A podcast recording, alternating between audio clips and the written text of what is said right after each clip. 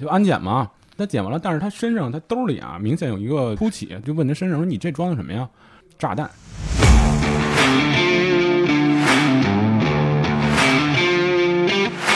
所以你在地铁里没丢过东西？我在地铁里只是差一点丢过一个那个早的 MP 三，当时感觉这个手指头都都要被咬掉了。怎么会到这一步呢？指他的时候发生的吗？车门开了之后，一个比我年龄稍大一些的男士横着出来了。不知道从哪儿就捡了一个这个这个装修用的三合板，就是一时气不过吧。你给我等着，你等这站到站呢。口音大家别多想，你知道是干嘛的吧？我不知道没扫过，你看这么瘦的人，他就不知道是干嘛。就 是我没想到抓一个小偷这么大的这阵仗。他在这个时间回头骂了一句：“好家伙，双峰贯耳。都瞧着录着像，那他能不越打越激烈吗 ”？本来就是觉得自己发挥不太好，一看有人录像，更想发挥好一点。就手欠，防护网一掏掏一大窟窿，然后呢就被列车就给撞死了。外界对地铁闹鬼的事儿传的很多，你们有了解过或者会谈论这些吗？那个房间是一个空置的房间，空的，哦好多年没有人用了，灯光全暗，然后里面就是都是蜘蛛网什么的，没有人。我厕所里还有被偷拍的，同性之间的偷同性异性都有。太猖狂了，这这对投到警察头上来了。嗯，马警官，您别老跟我们较劲，我这一个月也就一万多块钱，你这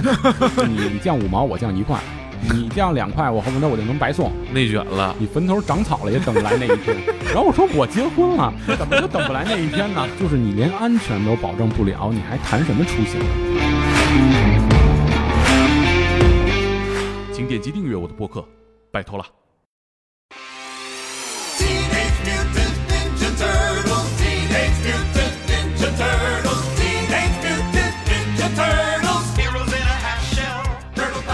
打捞最带劲的职业故事，这里是天才职业，我是猛哥。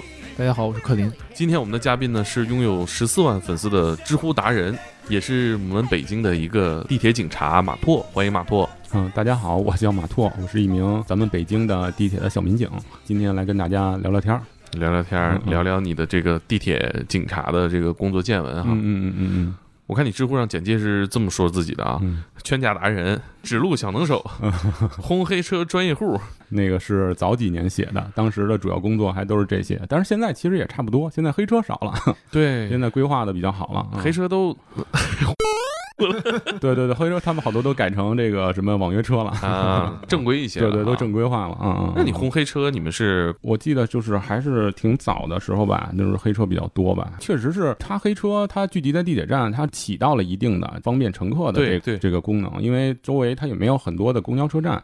然后呢，再加上呢，有时候下雨啊、刮风什么的。但是后来这黑车就有点野蛮生长了，你知道吧？就是后来控制？就是越来越多，越来越多。后来我们就不断的出动警力来维持这个秩序。他们有的占路啊，有的啊甚至这这个司机上这个地铁口，他堵口揽客，对，啊然后呢，就是对对对，后来就越来越严重影响我们这个地铁的秩序。然后我们的啊民警呢，就是总是三番五次的对他们进行斗智斗勇吧，跟他们。后来这个慢慢的也是加上政府不断的规划，现在好很多了，我感觉。对对对对，因为这个这两年吧，反正这个城市规划，然后再加上约车的行业也开始慢慢的兴起了，所以说好多了也，而且现在这个公共交通也便利很多了。那你是不是每天就每个工作日吧，嗯嗯嗯嗯，都去地铁对我其实不分工作日跟这个节假日，我们都是轮班制啊、我们一般就是白天就是只要上班都是在地铁里，那你会一直穿制服吗？大多数时候是穿，有的时候比如说我们会便衣打击，比如说这儿啊说。大家报案说那儿有堵口的、这个扰序的人啊员，有骗子，或者说有怎么样的，然后呢，我们就会穿着便衣过去问说你这怎么回事啊？然后嗯然后呢，看看这个人他是不是违法的，或者是涉嫌的这个欺骗乘客呀、非法的揽客呀、影响地铁秩序的人，然后我们会带回去进行处理。所以你在地铁里没丢过东西是吧？我在地铁里只是差一点丢过一个那时候早的 MP 三，对对对，当时我对地铁丢东西没有什么概念。太猖狂了，这这对投到警察头上来了。当时当时我是上班嘛，我当时上班，然后我就感觉我这个 MP 三那时候很早嘛，那时候都听 MP 三呢，然后这个耳机其实现在也是，大家坐地铁一定要注意。戴有线耳机的话，这是非常危险的，尤其是早高峰、晚高峰的时候，有有线耳机非常的容易，就是让这个贼把你这个耳机线从你兜里拎出来，然后直接把你手机拔了，然后他就给传给另外一个他同伙了。啊这个是非常危险的。现在无线耳机多了，还还稍微好一点儿。我们早年间现在就爱丢无线耳机，主要是啊，我 AirPods 就剩一个了。我们早年间就是接的那个报案里头，就十个里有八个就是丢手机的，都是他嗯，插耳机线，然后这么丢的。因为这个牵这个线把这东西取出来，然后就非常容易，然后呢嗯你就神不知鬼不觉，而且地铁声那么大，然后你也感觉不到啊，这声一下没了，等你发现的时候，这个东西早就被传没了。嗯，那那你那个怎么回事？我那没，我那没有，我那个就是贼，他拎出来一看是 MP 三，他给我放回去了。但是我感觉到了，我确实感觉到了，然后我这东西一出一进嘛，在这兜里，嗯然后我扭头一看，这个人就是已经走了，但是我这一摸，我这东西还在。后来我一看啊、MP 三人家看不上，嗯，我还以为把警官证瞪出来了。没有没有没有没有，当时刚上班，真是还没有很强的这个意识。后来我啊慢慢感觉到，哦，这个真是挺危险的这种方式。嗯其实我感觉我坐地铁虽然不多，但是我觉得我很少在地铁里看到警察，但我只能见到那些安安检的，是吗嗯？是这跟你们不是一系统。安检是就是地铁站方，然后还有他们那个有这个专门的安检公司，嗯嗯，然后呢，他们在这个属于安保服务。对对对对对对，他们主要是是进行一些这个地铁站里的这个安检呀，还有一些客流疏导的工作。然后我们其实基本上，我们民警早高峰、晚高峰。呃，基本上都是在站里，然后呢进行这个安检督导啊，还有这个人流客流的这些疏导。怎么说？有的时候啊，可能还会盘查一些人的证件，因为是这样，我也理解你说的这个，因为平时地铁站里人太多了，对因为民警呢有时候可能就就两个、两个、三个，然后有个带着辅警怎么样的，他可能在个人流里他不明显，嗯，就被查过身份证的时候看到过民警。因为地铁人非常多，你像我们地铁站，我们地铁站也是一个大站嘛，然后那个客流最多的时候，一个早高峰它有四万人次的进站，多到什么程度啊？嗯就是比我在天安门广场上琴的时候还密集这个人流。啊因为天安门广场的时候，因为它毕竟开阔，但是地铁站里不一样。对地铁站它有这个限流区，有限流带，所以说你别说看不见民警了，就是安检员啊、站务员啊，你可能都不好看见。其实大家都在，已经大隐隐于市了，这这种感觉啊！嗯，隐匿在人群里了。对对对对对对对呃，我看现在好像乞讨的啊、卖艺的啊嗯嗯嗯嗯现在也少了。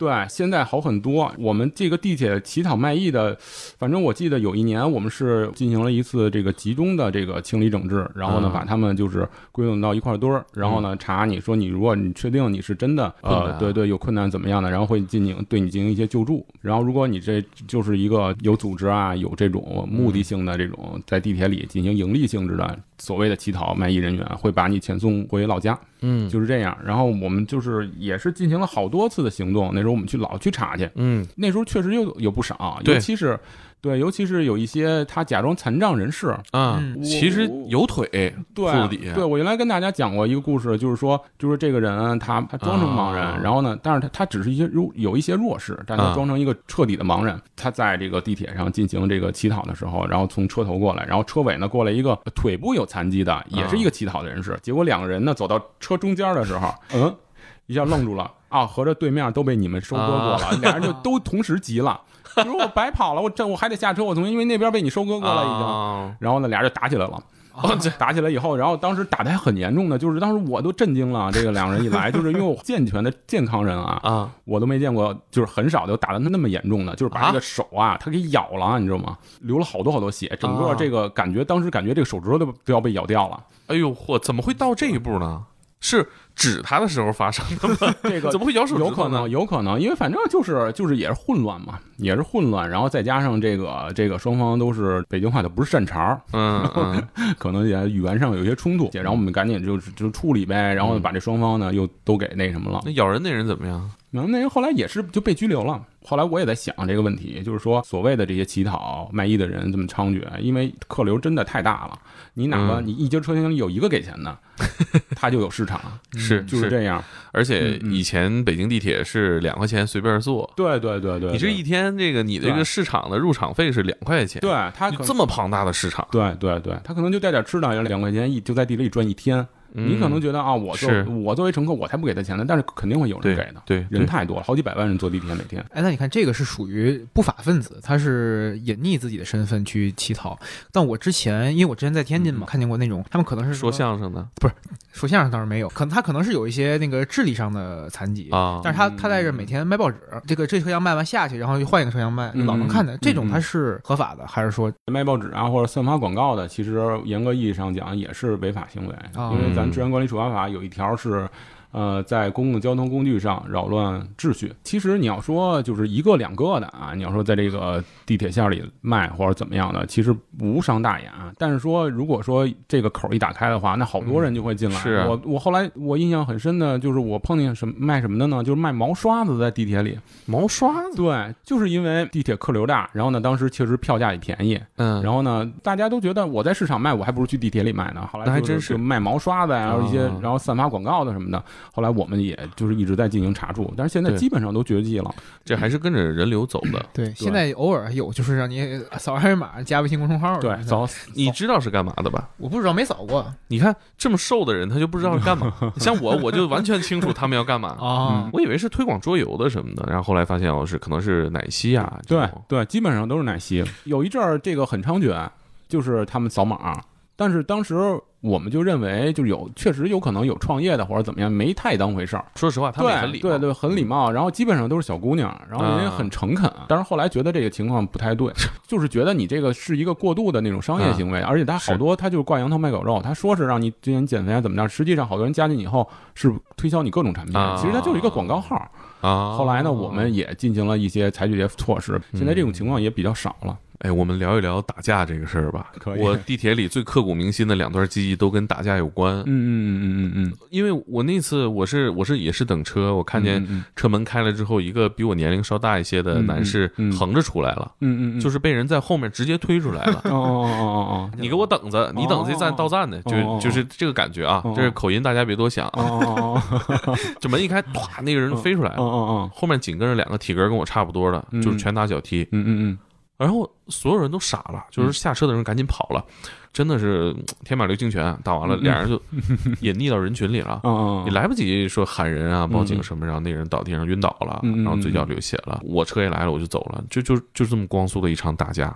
是我们处理的打架基本上都是你这种剧情，基本上都是这样。对对对，我处理了这么多打架的案件，我就想，为什么在地铁里人的这个怒火就能特别快的被点燃？嗯，后来我分析出规律来了，就是一般就是早高峰。这个打架的概率要比晚高峰多好多哦，啊！因为早高峰着急，大家都有起床气，晚上回晚上回家不一样，我说都快到家了，我急什么呀？我而且有时候也累了。对对对，也疲惫了，嗯嗯，然后基本上早高峰比较多，然后呢，而且地铁封闭的车厢，然后啊站台的那种拥挤的程度，就是是让人大家让大家本来就出现对一种焦虑的情绪，然后呢，大家这个弦儿一直绷着，恨不得就点火就着那种感觉。每次这这个打架双方来了，我第一句话我都我说就这么点事儿，但是真的就是这么点事儿，就好像那天就是两个情侣吵架在电梯里。一个要出去，一个要坐电梯去这个站台，俩人可能吵起来了。然后那那个小姑娘就说：“我不跟你说了，我回家。”男的说：“咱们不要去哪儿哪儿吗？你给我回来。”然后男的就摁着电梯就开门，这女就拽着女孩儿，啊这电梯的门就一直开着。然后这电梯里呢还有另外一对情侣，人俩准备看电影去，啊人，就急了，说你对呀你你下不下去？你们俩要要不然吵回家吵去。然后对呀，然后这对情侣的内部矛盾就变成了一致对外的外部矛盾。他俩倒和好了。对对，两男两女就开始吵起来了。啊，然后呢，可能有一些轻微的动手行为，但是不严重。然后后来呢，就带到我们这个单位，我我就劝他们，我说这多大点事儿啊，你们就能打起来？然后而且还是群架，太可大可小啊。对对对对，我说你们这个这个太太太荒唐了啊！我说这真不至于。你接触过的这些有没有比较严重的印象里的？怎么说呢？有比较严重的，有有一次我印象很深啊，就是说一个男同志跟一个女乘客两个人发生了争执，后来呢，可能是这个两人在车厢里就有这个矛盾，就因为这个男乘客呢就一直靠着这个车厢的栏杆，竖着那根儿，对对对，竖着栏杆，整个身体都靠上去了，他然后人家得攥着扶对啊。人那个女乘客呢握不住了，然后呢嗯。就跟这男乘客发生一点口角，但是其实不是大事儿啊。这个男乘客呢就耿耿于怀，然后呢就是下了地铁以后，当时正好我们那地铁站装修呢，嗯。啊，有一个工小型的工地，但是也围好了，但是他不知道从哪儿就捡了一个这个这个装修用的三合板儿，然后呢就是一时气不过吧，拿着拿着这三合板儿就是勺了这个女乘客头部一下，然后立马就头破血流了。然后呢，我们正好我们当时在这个广场上执勤呢，然后呢立马就把这男乘客给追了一百多米，给他控制住了。然后那个是我见的，就是说实话是比较严重的，因为就是打的头部嘛，而且是女女乘客，正好是脸部，然后呢流了不少血，当时赶紧给他控制住了。但是后来我们一了解案情，也觉得哎呀，这个事儿其实真不至于闹到这种程度。怎么说呢？让人觉得挺唏嘘的。你说你肯定得承担法律责任，然后给人女乘客也造成了无法挽回的损失。其实好多矛盾纠纷呀，其实一开始能避免，像这种小事儿，你大家都少说两句，或者说。对吧？咱不是说纵容他这种，但是说咱们作为一个乘客来讲，也要为自己的安全有一个考虑，对吧？你明明少说两句话，可能能够避免一场对自己的这个侵害。我我有一回坐地铁啊，呃，劝过一次架，嗯嗯嗯，我也劝过，你是怎么劝的啊？是有一个女孩儿和一对儿情侣，就是拌嘴吧，呃，越吵越厉害。嗯嗯嗯那个情侣呢，挺瘦小的啊，嗯嗯嗯那个女孩呢就很壮实，看起来有点势均力敌，就是要动手。在面对这种对位的时候，这个男的就，我觉得他是真的要动手了，嗯嗯，就就俩人冲，然后我就过去我站这仨人中间了，嗯嗯嗯，我就说哎别别别别，嗯因为就是地上人也挺多的，我就站那儿也不奇怪，嗯我说别别吵别吵别吵别吵，我就搁在那儿，然后。但是呢，到站呢，就是地铁不是会滑行一下嘛？就你看见这个亮进来，那还会滑行一下。滑行了，你这个门开开不是还需要时间的吗？嗯他在这个时间回头骂了一句：“傻逼！”哦 哎呦，完了，那俩情侣就直接因为看见他要走，结果人那一站开门就晚了点儿。好家伙，双风贯耳，从我俩耳边过来就打这个女的，我就是很费劲，然后我逃出来了，他们也就是打个不胜不败，那女的走了，他们俩算了，在那骂那当时就是劝架的就你一个人是吗？啊。当时我没讲那么多，哦我就觉得嗯可能会吃亏吧，因为她毕竟是个女孩儿，你就是体格再壮实，这个因为快动手了，哦我就觉得有点我就我就说，哎，别别劝一下。但是后来我也控制不住了，因为他们三个人一起打，我发现肯定我也打不过。你说他就是少说一句话得了，他就非赶上可能，哎，我要跑了，我骂你一句我其实像你说这情况跟你特别相似，有一次，但是我是以个人的身份劝的。怎么说呢？当时我刚下班，正好在我们辖区啊地铁车厢里，马上要干起来了。我说啊这可不能让干起来，这站起来就加班了我该给我叫回去了。我说这个不行，我就原地加班我我就竭力的就拼拼尽全力的我劝架，然后后来就没打起来。你怎么劝呢？我就是算了算了，我哥们儿算了算了，没多大事儿。两个当时男两个男同志，正好有一个人要下车了，也、啊然后呢，就是扛到这个地铁开门，然后呢这没打起来，我当时一下就松了一口气，啊就这样我以为你算了算了，无意间拿出了自己的警官证，哥们儿算了算了，啊啊啊啊！那没有那没有，因为因为他当时我觉得我觉得能劝住啊因为其实人的冲动就是那么一两秒的事儿对，你把这一两秒给他扛过去。对稍微冷静一点，就真的就好多了。两个人就怕同时在这一两秒钟爆发，那是最难控制的。而且你你们发现没，就是说你出去劝架这种事儿啊，嗯，你一个人的时候你就很难开口，你几个人的时候你劝架你就比较容易开口。对，对吧？你想，你跟朋友出去也是，你看到有什么争执啊，你自己去人就哎躲远点儿就算了。对，你跟朋友去可能就说一句算了算了拉倒吧。因为现在怎么说呢？大家有的人心态就是多一事不如少一事，对吧？嗯你劝我离你远点儿，你打起来我离远，别别伤害到我就行了。但是其实也不是这样，热心人也很多。在在尤其是在地铁里这种环境，你有的时候一点小事儿，隔着几米的人他不知道是什么事儿，嗯他可能就会慌张，有可能就是造成一种大规模的这种奔逃行为，这种、啊，这种现象。危险啊。一一发生就很危险，所以说能劝大家还是劝。坐地铁嘛，最起码咱大家有图一个舒服安全。嗯，你不能说那边打起来大家都跑，你地铁也坐不了了，然后你你也受影响，对不对？跟自己还是有关系的。不过说实话，嗯我我不知道大家有没有这个感受啊，我还挺爱看地铁打架视频的，哦哦哦哦，就好多好多挺解压的。这种视频，其实形成案件以后，我也希望有有拍这种视频的能够给给我们当做证据。地铁里其实这种事儿我们经历的太多了，它是怎么回事儿都是。基本上都是为了就是自己的一点面子，然后呢就就踩一脚怎么样？其实双方没有什么大特别大的人身啊财产的损失，他就是一你嘟囔一句我嘟囔一句，嗯，然后呢就干起来了，干起来了，然后呢旁边的人可能就躲得远远的，然后呢这两人想收场都收不了场了，嗯对吧？我都这样了，我能跟你的什么？有一个人劝一把就是怎么样的，人家就借势就分开了。你越跟那大家都躲着都瞧着录着像，那他能不越打越激烈吗？本来就是觉得自己发挥不太好，一看有人录像，更想发挥好一点那个录像不如劝一句，对对对对，别拱对这火儿。对，关键是其实他们拉到所里都冷静下来。对，但是话说回来来讲，就是说有的时候看这个他录完这录像以后，我们作为定案的证据来讲，其实是有用的。但是我还是不提倡大家嗯，这个激化矛盾打。的时候录像，然后呢能劝还是劝。对，不如是不如没这案子。对对对对，你是不是你们的工作呃状态里面要经常看地铁的各种录像？对，因为其实有只要是有录像的话，我们基基本上这个都会翻查，然后呢看看这个事儿到底是怎么回事儿啊。嗯，那你们就是要从所有人里面去找那个目标嫌疑人。对，就是前一阵儿吧，有一个女乘客找我报案，呃，说她手机掉在车站里了，走出去十几秒就被人捡走了。啊那，我就觉得他说的时间点很精确，我说我一看看这录像，嗯正好他那位置有一个探头，嗯我就看我发现是一个男乘客给捡走了。这个男乘客因为都疫情期间嘛，大家都在戴口罩，然后也没也认不出来，特征很普通。然后后来我就跟那女乘客说：“我说这样吧，我说你先上班去，然后呢，我我 我想想这个事儿应该怎么怎么处理，因为这个这个这个男乘客虽然说找着他这影像了，但是戴着口罩了也没法认。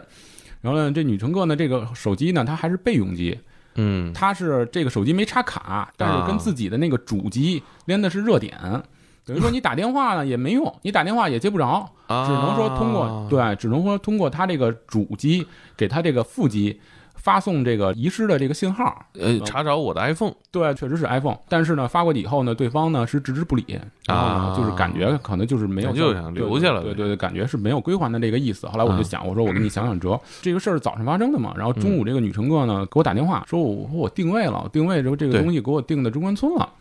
我说定的中关村，我说 我说，但是他定的很精确啊，他给我发了一个精确的地址，对中中关村某大厦的哪个哪个房间，非常的精确。哦因为他已经定到这么精确的位置了，所以说我当时就想，我说那我带你过去试一把，走一趟吧但是这个东西它准不准我不好说。他说行，然后呢路上呢我跟他说，我说这恐怕可能是不是给你卖了？我说中关村对吧，就是很难不让人产生这种联想，对吧？它是电子市场的集散地嘛。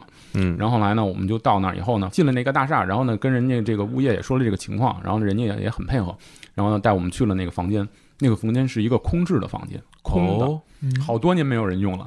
哦，有点吓人啊，对，有没有感觉到一丝诡异的气息？就是太 诡异。了呃呃，就是灯光全暗，然后里面就是都是蜘蛛网什么的，没有人。，what？那个楼层啊也没有什么人。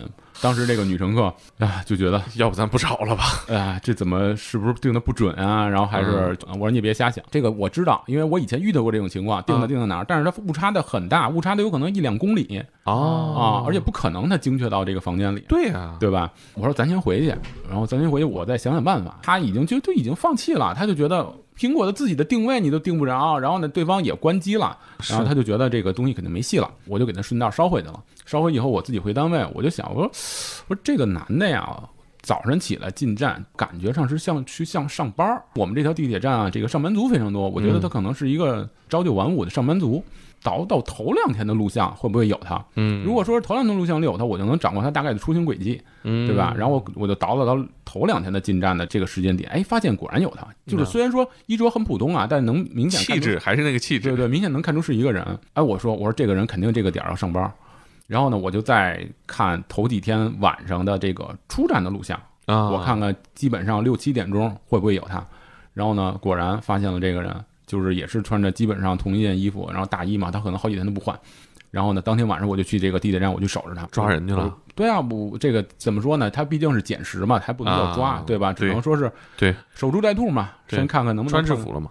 哦我穿了当时，嗯，然后我穿了，然后我带了我们同事怎么样的，我在地铁站等，然后但是等完了以后，等到七点多没有看见这个人，啊，然后我就很纳闷儿，然后呢，我就去站方再去看录像，我问我说这个东西是不是漏了怎么样的？后来果然是漏了，因为那啊当天呢，这个风非特别大，他把那帽子给戴上了，啊，把帽子戴上了，我就没认出来这个特征。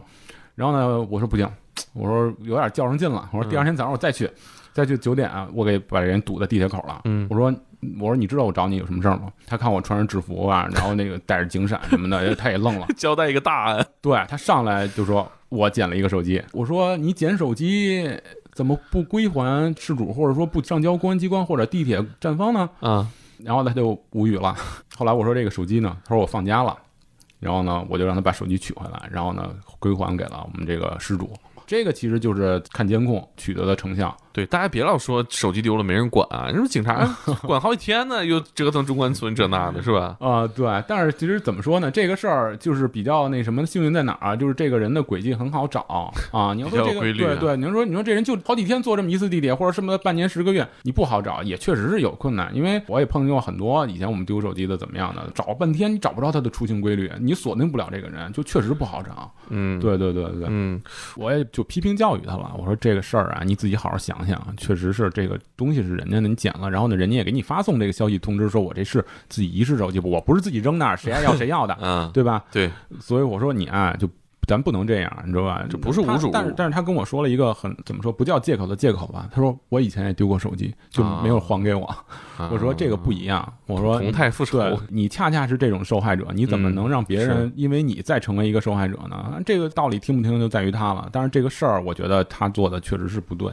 但是他这个应该也不涉及到什么违法行为，因为我之前听说，如果就是你死活不还，你就不承认，你也没辙。对，因为公安机关处理的是违法行为，是嗯是处理的是行为。嗯就是说，如果说他这个东西是他捡的，他可以说，那我这个东西你就不要了，你的所有权就不在你自己了，我捡着就是我的。他就是不还的话，那在法律上其实属于非法侵占吧？嗯对，非法侵占，然后属于属于一种物权的这种权益的纠纷。嗯然后呢，一般都是去法院进行起诉啊啊。如果法官觉得说这个东西就是你非法的侵占，那那会判决把这东西还给你。但是说纯是自己捡的话，我公安机关我没法说，因为你捡了一个东西，我去抓你，我强制让你把这东西还给失主，怎么样怎么的？你触犯什么法律？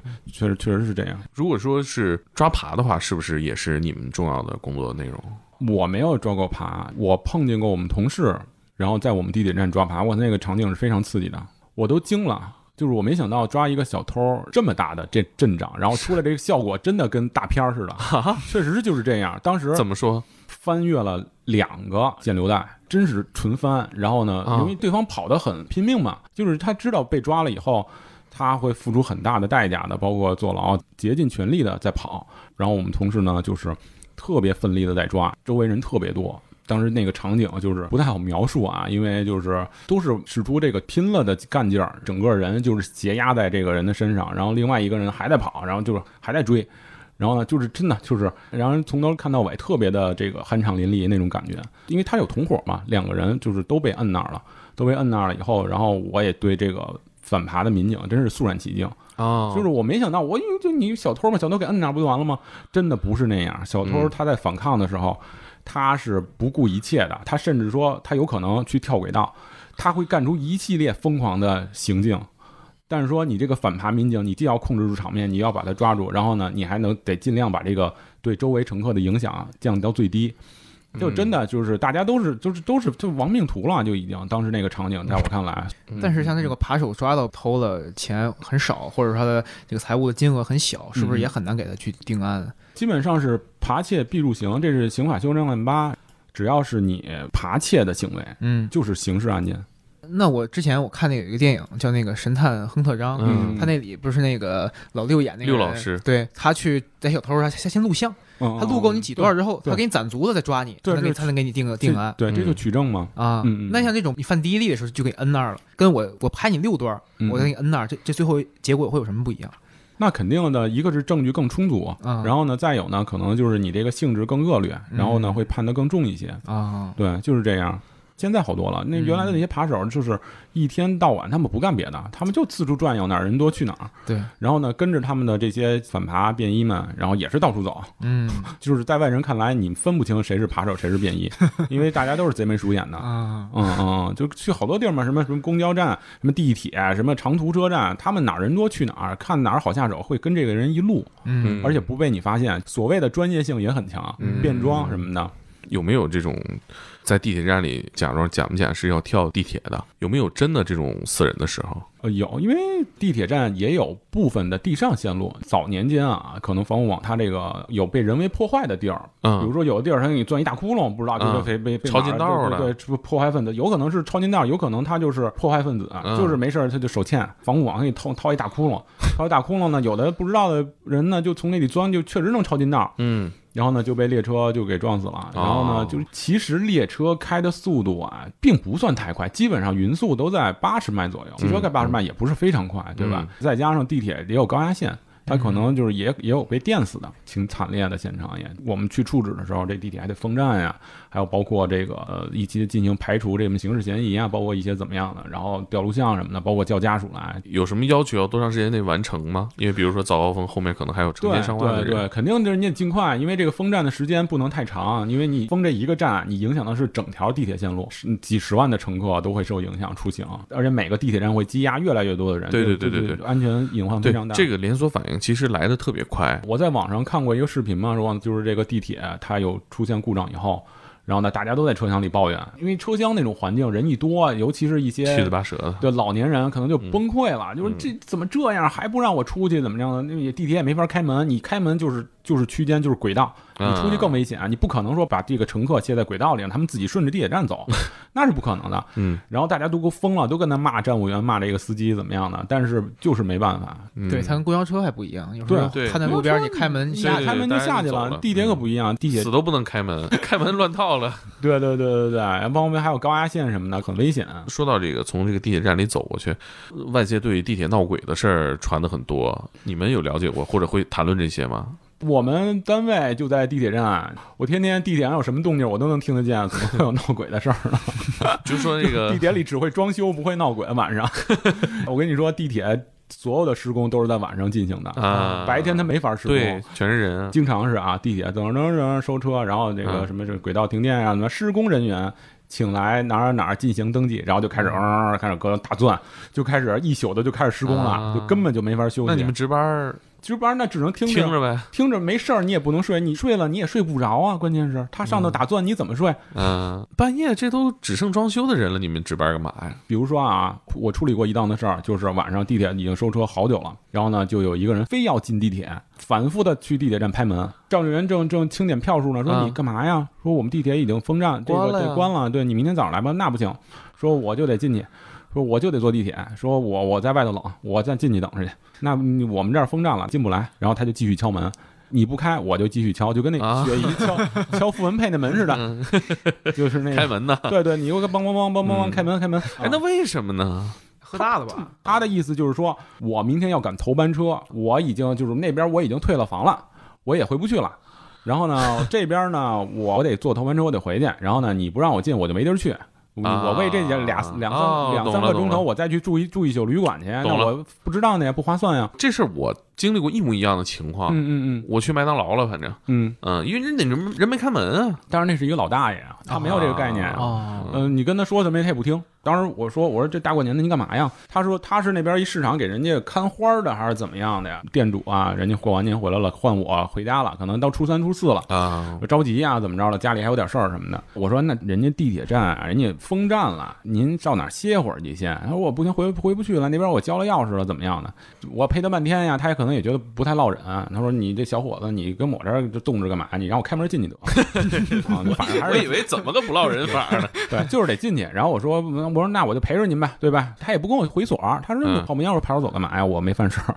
你让他在派出所待会儿，这不挺好的吗？对，后来聊聊了会儿，他说他饿了，他说还没吃饭呢。然后呢，我说那我给您从我们单位盛点饭出来，您吃点，嗯对吧？我们单位有炒饭什么的，嗯我就盛了点。哎，后来吃完了以后，他觉得可能就是确实是被打动了，嗯，那就算了吧，我找一地儿待会儿吧，也别给你添麻烦了，你这嗯也挺不容易的。饭都吃了吃了饭了，也给他专门弄的嗯咸菜、酱豆腐什么的、嗯炒饭嘛，然后才走。所以说你晚上你控制不住，我看你知乎上面写人有那低血糖的，你给人喂那火鸡面 是怎么回事？啊啊啊！对，那个是最近的事儿，也是一个女孩子嘛，因为当时也挺晚的了嘛，聊的时间也挺长的，就是这案情。后来呢，她说她饿了，然后呢，我说那赶紧，她说我给你弄点吃的来吧，别到时候晕了怎么样的。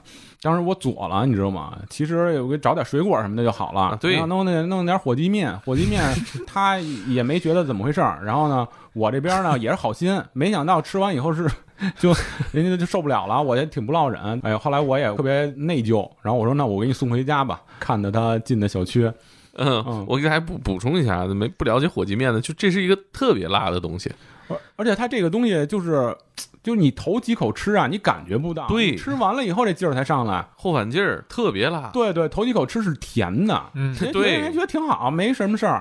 呃 一般跟你们报案子的，像除了我们理解的这种。呃，打架的啊，或者是小偷小摸的，还有什么样的事儿会在那儿报案？就是有一些矛盾纠纷、丢东西的，还有一些有的女乘客在地铁里被猥亵了，哦男的也有。反正地铁色狼。啊，对，是哦我们也做过类似选题，包括我们同事也有，嗯就是卧底到这个地铁色狼群里边去嗯。调查这样的事情的哈。嗯嗯嗯嗯嗯，不光是被广义理解的在地铁里被摸也好，还是说这种不同程度侵害也好，你在地铁的厕所里还有啊被偷拍的，同性之间的偷拍，呃，同性异性都有。这怎么偷拍呢？便池里啊，在电池的隔间里啊。啊啊，我处理过异性的，但是同性的我听说过，但是不是我处理的。那异性的，总有一个人走错厕所了吧？他不是走错了他，故意去，他故意去的啊呀啊他故意去的，他就在那隔间里等着。他就是这个手法，就是很简单，他就是去一个女厕所的隔间里，然后他等着，把那隔间门一插，然后呢，人家不知道的以为说你这里对吧？你你你上厕所呢，谁也不会说打扰你，他就在那里等着。然后呢，等到他等到旁边有有乘客上厕所的时候，他伸出手机拍，当时怎么发现的？就是一个小伙子偷拍一个女乘客嘛，被女生发现了。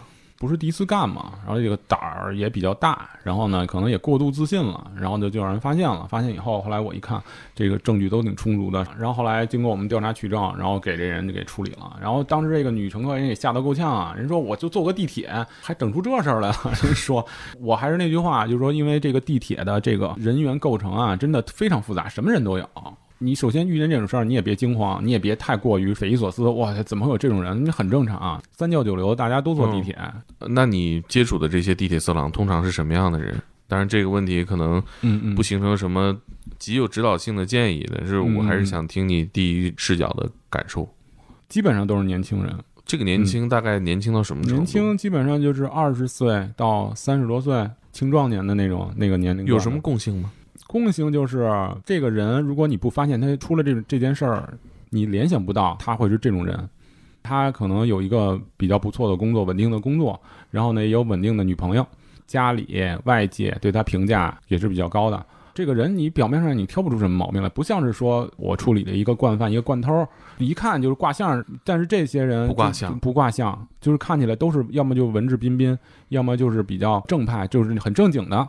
但是他们有一个特点啊，就是相对来讲都比较内向。嗯。啊，就是那种属于比较寡言的，而且咱们私底下聊，你跟我说的这个嗯嗯，有一点让我印象很深，就是很多色狼他是有女朋友的，对对，他是一个在正常社会上有着正常稳定恋爱关系的人，他不是一个看起来就性压抑到什么程度的。处理过好几起，我印象中很深，就是说他这个女朋友跟他关系都非常好，很爱他。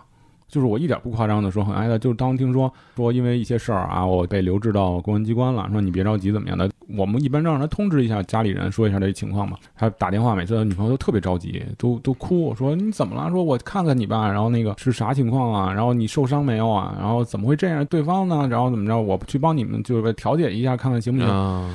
他会怎么跟女朋友说？说我非礼一个女生，对不起，我碰见的没有直接说这个真相的，基本上都是找一个理由，要么就是跟人打架啦，或者说因为一些别的事儿，或者有的干脆就说是因为一些特殊情况，我现在不回家呢。然然后呢，但是不管怎么说，这个女朋友都很担忧。我还碰见过，就是女朋友知道了，但女朋友不信的。然后呢，说你是怎么回事啊？说说怎么跑这儿来了？然后呢，然后呢，我们就会跟这女同志说，因为有一个女乘客检举你这个男朋友是一个猥亵她，但我们还在查，不可能不会做这事儿。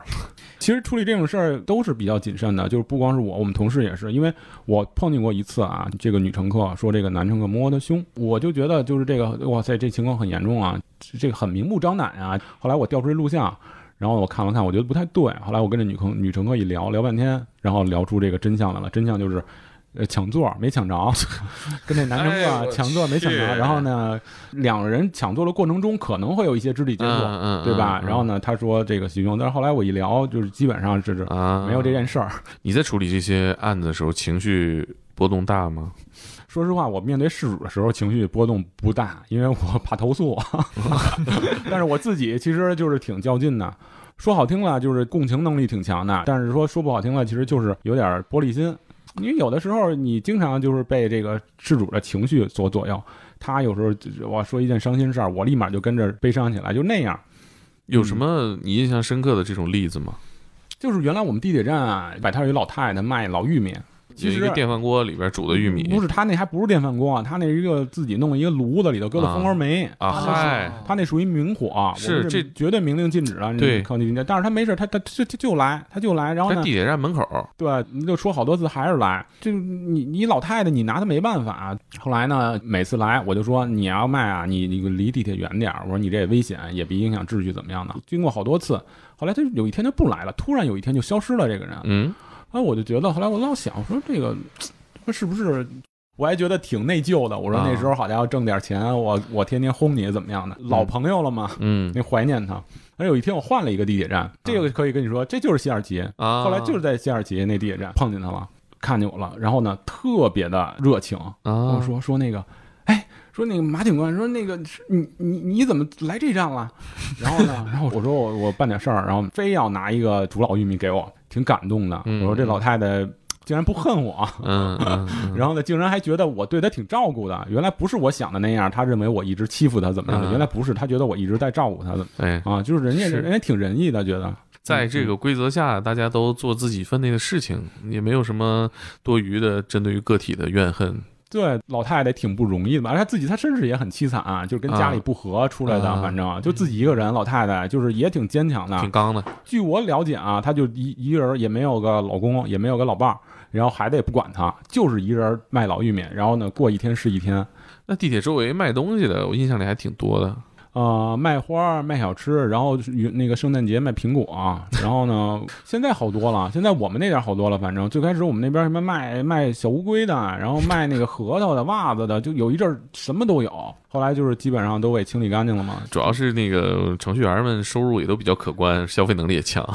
不，他挣的真不比程序员少少很多啊！你知道吗？原来 就是我有一次调解纠纷，就不是调解纠纷，就是这个批评教育，甚至说罚款警告的时候，有一个卖花的跟我说漏嘴了。那时候还很早很早呢，你想吧，也就一三年左右，嗯一三年左右，刚工作没多久，但我印象特别深。那女的跟我说漏嘴了，说那个，嗯，马警官您别老跟我们较劲，我这一个月也就一万多块钱，你这，嘿，我说，然后他立马就觉得他说漏嘴了，然后他就不往下说了。我说你卖花，你在这能挣一万多呢，是吧？后来经过一段时间呢，哎，那会儿你工资多少钱？三四千块钱，我刚从警嘛，那时候，后来我大概知道为什么能挣这么多呀，就是说他们这个花儿啊，上架首先就很低，可能上架一根儿才两三毛钱，嗯但是呢，他赶上这个节假日啊，嗯，赶上像情人节啊、七夕这种、圣诞节这种日子啊，一下一一朵花能卖出二三十去，嗯你就想啊，它这个利润在多少？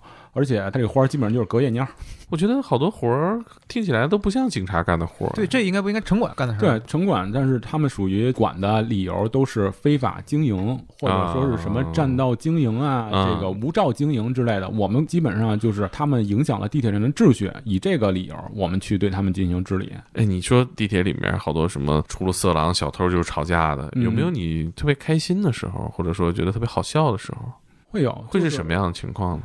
嗯，我记得我处理过一件事儿啊，也是我刚才跟你说的这些事儿，跟你们聊的这些事儿里，也有它好笑的一面。你好比说那个卖花的那个，当时我们是处理了两个这个卖花女，这俩人天天就在门口撕，就为了抢地盘，俩人互相的抢，就是说你降五毛，我降一块，你降两块，我后面那我就能白送内卷了，啊！对对对，就是内卷。嗯，以当时地铁站的流量，都能卖出去都能卖出去，嗯那不行，我就看你不顺眼，这山头只能我一人占，嗯就这种感觉。当时他们俩又打起来了，给他们俩拽进来。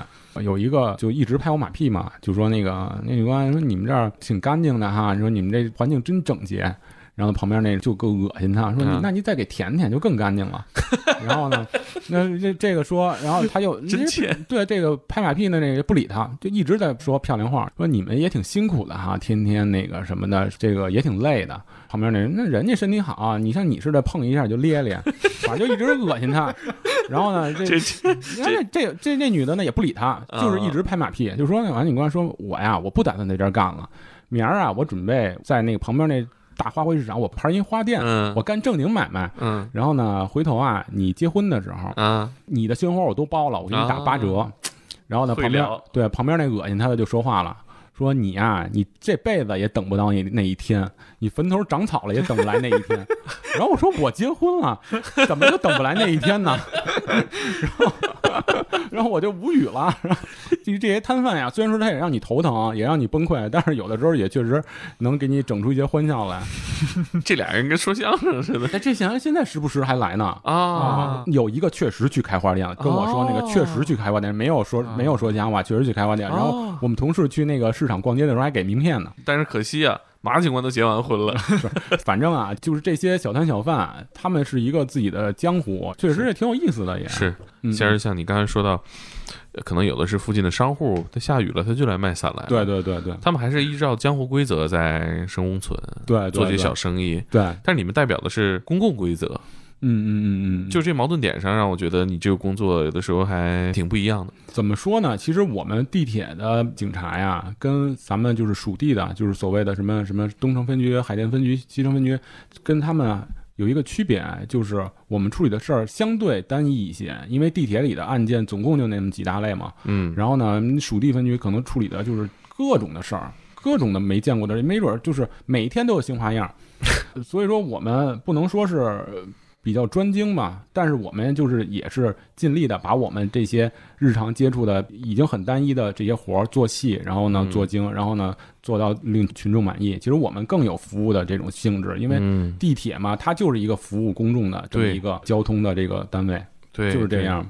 你像这个环境总体给人感觉是焦虑的嘛？咱刚才聊的，在地铁里面这环境，大家都是过路人，都是赶路的，对谁也不会想在这多待一会儿。那除了做生意那些人，对对对所以都想尽快逃离这个环境。就嗯不管是上班对，还是干了一天活儿挺累的，下班 心情都比较焦虑，对对，都想赶紧离开地铁。那你们在这儿工作，你们的心情怎么样？你怎么理解地铁这个地方？我跟你说的是的，就是第一次就是刚到我们单位工作的时候，我特别不适应，嗯，我就会觉得啊，天天就是轰摊儿，天啊，天就是劝架。然后呢，天天就是看着这地铁里有没有呃拥挤的呀，有没有什么人们人摔倒了怎么样的，我就觉得这这不是警察干的活儿啊。当时在我的这个憧憬里，当警察就是冲锋陷阵，嗯抓坏人，嗯然后呢办案做笔录，就是这样。后来我发现这个地铁里事儿都是杂事儿、小事儿，绝大多数啊。然后呢，我就觉得啊，这个没有什么意思，干着呢也挺挺琐碎的，就是一度的就是想换个单位啊，怎么样怎么样的。但是时间长了，慢慢就是跟这些这个乘客们呀，然后地铁工作人员呀，包括安检的同志什么的打交道以来，怎么说呢？可能潜移默化的吧，然后呢，也被这个地铁的这个环境慢慢觉得哦，这个其实也是一种生态，也是个小江湖了。对对，一种小江湖。因为你虽然说你处理的事儿很琐碎，然后呢见的这个案件很单一，但是你仔细感觉一下，你每处理一件事儿，它都有与众不同之处，你都能遇见与众不同的人。就像我刚才跟你们聊的这个，每一个人处理的每件事儿，虽然说它不是什么大案要案，但是你也能看出这个人性，看出这个人的内心，看出这个作为普通人，他有光明的一面，有阴暗的一面。有一件事儿吧，就是地铁里我们当时就是处理一个精神病人，在地铁里乱跑，乱跑给摁那儿以后，后来他父母就来了，我们跟他父母聊，他父母非常不容易，他这个母亲呢就是辞职在家，好像双方我记着还都是老师。然后呢，就专门照顾他，跟他说好多次，然后说别让他出来闹了，说不行的话就给送到医院，然后呢让他住医院院怎么样的。他妈说放心，说肯定的不会再这样了，就给带回去了。好，过了好几年，得有四五年我没见着他。我再见着他的时候，我认出来了，我说哦，这好几年前来过我们单位，说这个怎么病情还这样啊？还在地铁里跑，好像是因为他在地铁站里有随地大小便，给我们带回来了。带回来以后又联系他家属，然后这个老头老太太又来了。但是这时候我再看这个老太太，就是他的母亲，感觉已经不太正常了，就精神上，就是他母亲已经嗯有点精神异常了。嗯嗯，具体是什么事儿我忘了，但是明显的感觉他母亲就是不是正常的精神状态。后来我就想，我说这个还真是挺悲哀的嘛。这个母亲为了自己的孩子，几年过的肯定很辛苦啊。对，也被摧残了，嗯，是啊。嗯，挺让人唏嘘的吧？还是，不过我其实聊到这儿，我还挺想分享一个地铁里面让我轻松的部分，嗯嗯嗯就是咱北京啊，包括很多这个国际化大都市吧。嗯，嗯嗯它地铁里有一好处就是你怪一点儿，你嗯。你你你你邋遢狼狈一点儿，你没人看你。就是为什么会让我觉得有时候这种轻松的感觉啊？我咱们聊之前我就想地铁里面的环境啊，嗯嗯嗯。一段时间让我觉得是很轻松，就是嗯。末班车，末班车地铁里边其实就是都是很辛苦的人，嗯嗯嗯嗯。偶尔有那种代驾哦啊，还是干嘛的，他他做他刚进入工作状态，哦大家要不都是很辛苦哦，哦你就在那里往那儿一倒，或者说你拉他一点儿，谁也不会看谁，嗯。这块儿让我放松。嗯嗯。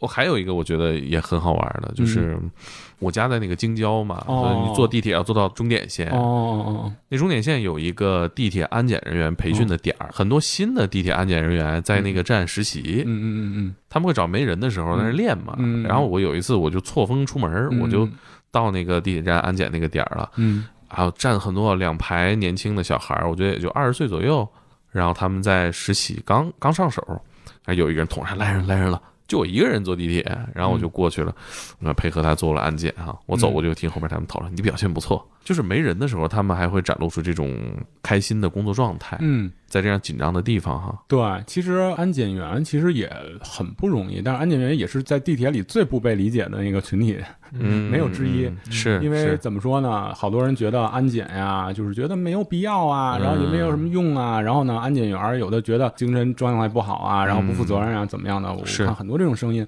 其实是这样。首先，好多人问我，就包括在我的这个文章底下也有好多留言，说你觉得安检安检有用吗？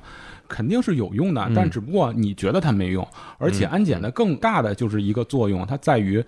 它有一个限流的作用，如果如果没有安检，那可能好几千人都会同时涌上站台，那你看那是什么感觉啊？对不对？嗯安检员呢，其实经过这个北京这个地铁这么多年，这个慢慢的不断的完善，包括他们这个机制，他们对他们公司的这个监管，其实真的好很多，都很负责了。我看只要我们这个有乘客啊携带一些不太那啥的东西啊，就比如说什么刀啊，或者一些枪状物啊，基本上都能给查出来。嗯，然后呢，这些安检员呢，基本上也都是九五后，甚至甚至说是对零零后，很年轻很年轻，很非常轻。年轻，嗯，有的就是到北京，他不知道找什么工作，哎，觉得就是安检员可能就是经过一段培训就能上岗了，所以说就在干安检。我碰见过有一次，就是这个安检员有一个女孩就崩溃了，就是一直哭，一直哭。他们队长也没辙呀，他们队长说。说我也没办法了，说你说这个女孩儿说这个就是刚来我这个班儿，刚上一天班儿就成这样了，然后就然后就坐那，然后我就就听见那女孩儿给家里打电话，说我一分钟都不想在这儿待了，然后那个说那个我我实在是受不了这种这这这个环境了，然后呢，其实后来我跟他们队长聊，说其实也没怎么样。他可能就是有乘客呀，对他表达不满了，因为是给人物同检嘛，然后对他就是有一个拿那个安检的那个仪器，可能扫身上怎么着，就有的乘客对这个非常的反感啊。但是你你得这么想啊，有的人他携带一些违禁品，他不是说放包里，不过安检机，他就是放在兜里。那你要说不检的话，那携带什么东西都有可能，我我只要绑在身上，我就能带进去，对不对？对，对对，有的时候这种互相的看不惯是一个叠加的过程。对比如说，你觉得这个安检员可能态度不够好，对，然后呢，你就开始质疑这个安检有没有必要。嗯嗯，你越质疑安检有没有必要呢？他做的每一样事情，你都觉得他做的不够好。对你这不是充样子吗？但其实提高这种安全检查的级别，肯定你也提高了犯罪的难度，所以这肯定还是有价值的。就像我们之前办的一个案子，就是就是说这个小伙子啊进地铁就安检嘛，他检完了，但是他身上他兜里啊明显有一个凸起，就问他身上说你这装的什么呀？小伙子就是语出惊人，嗯说炸弹，然后呢嘚儿就跑跑了，他说完以后跑了，说那直接就跑到这个这个闸机里，然后然后刷完卡然后进去了。这不找死吗？然后这个安检员就及时上报，然后站务员通告我们警方，然后呢就多方联动，就梦幻联动嘛，现在。多方联动，就属地的，然后呢我们分局的民警，嗯。然后呢地铁站方所有的安检的人员、中级控制室啊，迅速定位。对对对，都在找这个人。终于在下午把这人这个给控制了，对他进行审查。东西带的是什么嘛？他上衣兜里带的是一个蓝牙音箱，所以说有一个大的凸起。然后那包里呢有各种的充电宝啊，啊然后呢手机有三四个。我说这二道贩子还是干嘛的？对呀说弄这么多东西，他其实，在地铁里不是第一次出这种事儿了。听他父亲给我们讲啊，啊说这个人挺叛逆的，然后呢跟家里关系也不是特别好，只要早上一起来就出门，他也不知道去哪儿，于是干脆天天就坐地铁，反正这一天呢就在地铁里过。啊要么他带那么多充电宝，带平板儿，好哦好多手机嘛，在地铁里时间长了，就把地铁里当家了，他就是这么回事儿。我说那你说啊，我说你在车厢里吃个东西，你说你扔个垃圾什么的，这还都是小事儿。你你你携带炸弹，你要说进地铁，这是多大的事儿啊？你知道为找你，我们警察、地铁的这个工作人员出动了多少人吗？民警、辅警、保安，然后呢站务员，然后安检员去查你。然后呢，他说：“哎，谁让他们老招我呢？还认哎为呦呵，还认为地铁的人招他呢？”我他当时我就问他，我说：“那你为什么不说你身上有别的东西？”他说：“我就想调戏他一下。哎呦，他得亏在你们那片区啊，嗯他要在一号线中间那几站这么玩啊，我真怕他出点啥大事儿。我”你说他天天上网，但他不知道这种严重性。抓他的时候，他还一脸懵：“干嘛？你找错人了吧？我怎么了？你像我们一样，就是有一定普法教义的节目得多做呀，有些玩笑不能瞎开。我不就是逗你们一下，我就开个玩笑嘛，就是一直在后来一直在哭诉嘛，那你笑了吗？当时我已经笑不出来了，因为压力因为。他这事儿，我就一直在加班办呀，我也很生气嘛。我说你好么样呢？邦当，你开这么一句玩笑，大家都跟着你一块儿忙，兜儿一打开四个二，对不对？你 傻看。呃，但是听马警官今天分享那么多事，其实让我对地铁这事感到特别意外。因为我不知道你们平常观察不观察，就是地铁这个东西，一旦作为一个文化符号变成一些文艺作品的时候，它其实和咱们日常生活中接触到的地铁是不一样的。基本除了恐怖就是科幻，哦没有什么日常的。地铁二零三三，这是一个哦一听就是科幻的。然后游戏地铁系列那也全都是末世题材，文学作品那有什么韩松写过的，再有就是村上春树写的那个《非虚构》，那是采访那个地铁沙林事件的那个。嗯，就全是这种作品，嗯但是它其实完全是相反的。地铁作为大家的文化想象里嗯是这种样子，嗯可能唯一一个生活化一点，可能是马伯庸写的那本《龙与地下铁》。就我也不知道他们可能对地铁有一种其他的想象，因为想在你想在伦敦那种地方，这地铁已经百十来年了，地铁里的蚊子和正常地面上的蚊子嗯已经有出现两种生态了。它这个地铁地下和地上它有一个分隔的感觉，嗯就像朝鲜那种地铁，是帝国地下铁嘛，它是有国防措施。哎，好像地铁就是一种国防措施，对吧？我记得是。最早好像就是一号一号号线，好像是吧？就是有这种功能。对嗯刘慈欣说的，反正嗯嗯，往西边直接开，开到西山底下防核弹。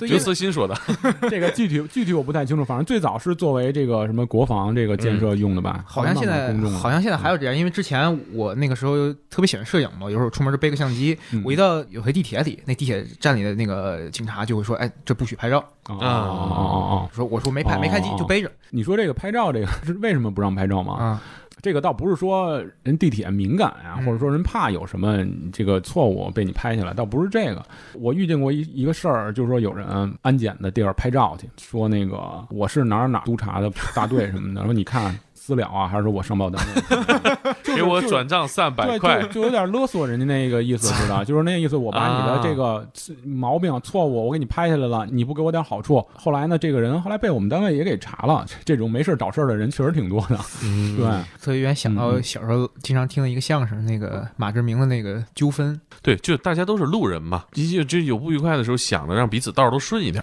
对，其实这地铁真是一个很人文的地儿，什么人的故事都能在地铁里发生。它是一个，没人说是一个故事的发酵机。嗯就嗯你有你你你你你，我有可能在地铁里碰见一个大款，有可能碰见一个大领导，有可能碰见一个老总。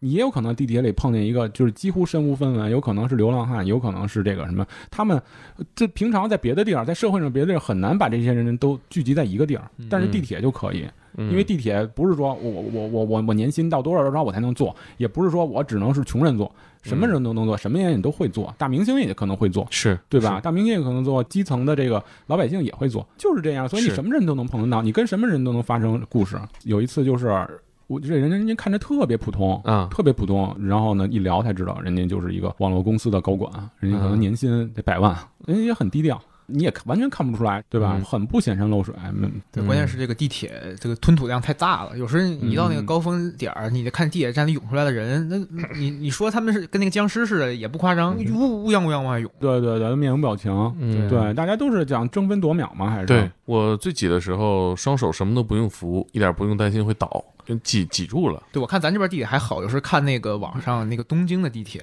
嗯那个是真的夸张，那个需要那个安检人员往里推嘛？其实咱北京也有，说点儿管推吗？呃呃，有一阵儿是管推的。啊，但是可能后来可能要谨慎这个这个行为，因为有有的乘客可能会不满，怎么样的？对对对对因为毕竟是也有一定的危险系数嘛。网上有个视频很逗啊，就是就是西二旗那站，嗯嗯嗯有个人下来了又被推回去了，啊 有他那站下来这个你这个不算什么。我听站务员，我一朋友跟我讲啊，就是说。当时一个人刚吃完早饭，然后呢，就就面冲着站台，然后呢想进去，然后那个这这人家那个疏导员老大爷好心嘛，我我推你吧，就给你推进去吧，一推人吐了，哎呦，然后吐吐了吐了老大爷一头还，哎呦我去，哎呦 老大爷推肚子了是吗？那肯定，那你那你不能说推腿啊，对吧？嗯你也不能推脑袋呀，嗯这能推上半身啊。然后就是张爽就吐了，然后呢，所以说后来可能就是对于说往里推啊，这可能就大家要谨慎一点，也也有对对隐患，也有隐患关键是你要对对背个包什么的夹住了，弄掉了，就是这事儿，你说他找谁？有就是戴耳机，啊就是我碰对呀见过一个女女女同志，就说戴耳机，我手耳机被挤坏了，一直在争执，就说这事儿怎么样？那最后也赔了点钱呗。那你怎么办？谁挤谁？那你这都是难免的，对不对啊？嗯，这种事儿说不通。所以说，我觉得劝大家，就是说在地铁里，就是你连安全都保证不了，你还谈什么出行啊？你连安全都保证不了，你到不了任何的目的地。不要想别的，就想我得安全嗯就可以了。嗯嗯，记住了，我我要安全，安全的意义就是给自己一个保障，给自己一个放心，就是这个。嗯那谢谢马警官。啊，也谢谢。